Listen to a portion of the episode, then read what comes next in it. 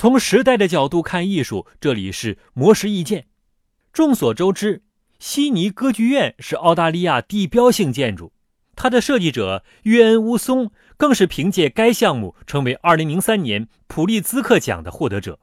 不过，鲜为人知的是，乌松不但在项目建设过半时就离开澳洲，甚至至死都没有亲眼见过歌剧院的落成。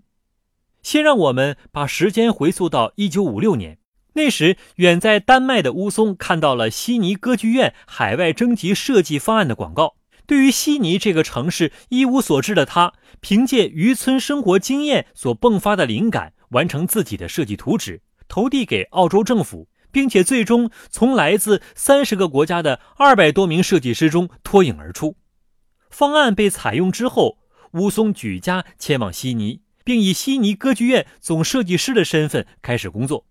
由于乌松最早在设计方案中提出的椭圆形抛物线水泥屋顶被证实无法施工之后，团队又耗费数千小时将方案转化为半球形的屋顶设计。但是建筑的过程依旧十分困难，而且在短短的一年时间里，建筑经费也比原定的追加了近乎四成。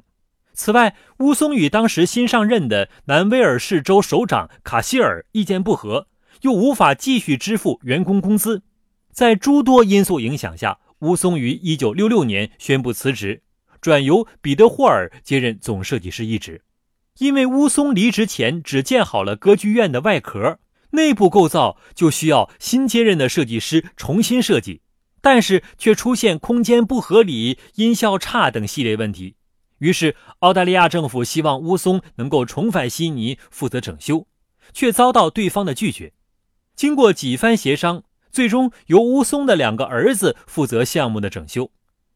一九九九年，乌松与悉尼政府和解之后，又设计了悉尼歌剧院的新西柱廊，但是他依旧拒绝所有返回澳大利亚的邀请，因此直至他去世都没有亲眼看过建成之后的悉尼歌剧院。